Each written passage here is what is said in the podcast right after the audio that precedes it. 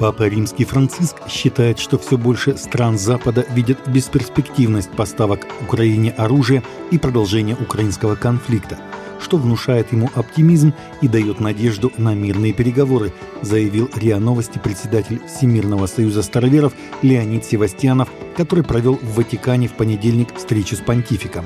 Сегодня мы встретились с папой Франциском. Мы обсуждали мирный план между Украиной и Россией – Папа настроен оптимистично, так как видит, что все больше стран Запада склоняются к идее бесперспективности конфликта на Украине и поставок вооружений.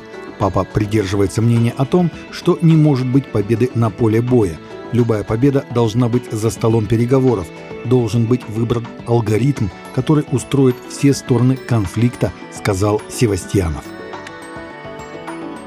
Христианская благотворительная организация из Великобритании предупредила, что последствия изменения климата в развивающихся странах вскоре могут отразиться на продуктовых корзинах покупателей в европейских странах.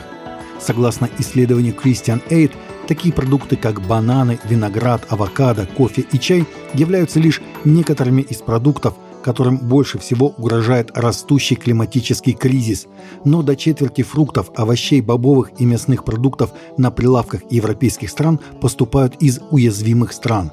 Эксперты по изменению климата предупреждают, что если не будут приняты меры по преодолению климатического кризиса, в мире по-прежнему будут наблюдаться экстремальные погодные явления, уничтожающие урожай, нарушающие цепочки поставок и приводящие к дальнейшему росту цен и даже к пустым полкам.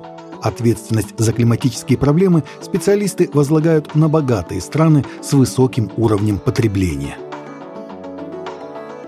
Полиция Уэст-Мидланда Соединенного Королевства сняла обвинение с женщины, арестованной в марте за безмолвную молитву в буферной зоне абортного центра. Мартовский арест Изабель Воган Спюрс, волонтера движения «За жизнь» и содиректора организации «Марш за жизнь» Великобритании, стал вторым арестом активистки за безмолвную молитву в буферной зоне для абортов, сообщает Five Wire. В феврале суд снял с нее все обвинения, связанные с арестом в декабре 2022 года за нарушение порядка в общественных местах и молитву в буферной зоне для абортов.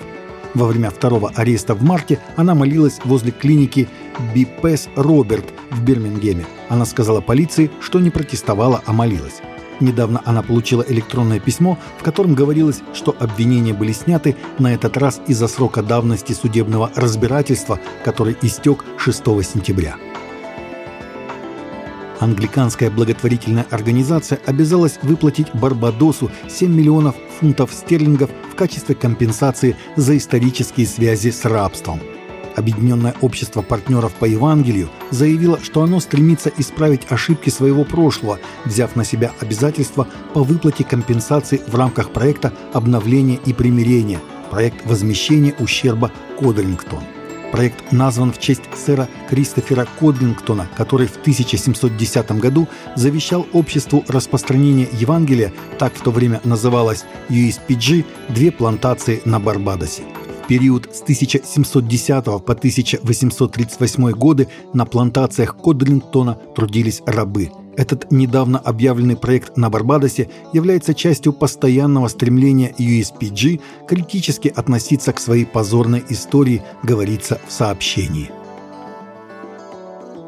Немецкая семья, которая бежала в Соединенные Штаты более 15 лет назад, после того, как была оштрафована на тысячи долларов за домашнее обучение своих детей, может быть депортирована в течение следующих нескольких недель, сообщает представляющая их интересы правозащитная группа.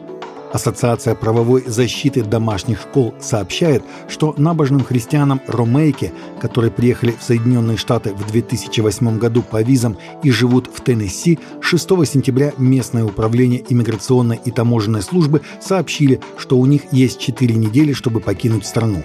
Семья Ромейке попала в заголовки национальных газет, когда они запросили статус беженца, потому что хотели обучать своих детей на дому по религиозным соображениям. Домашнее обучение запрещено в Германии практически при любых обстоятельствах. Таковы наши новости на сегодня. Новости взяты из открытых источников. Всегда молитесь о полученной информации и молитесь о страждущих.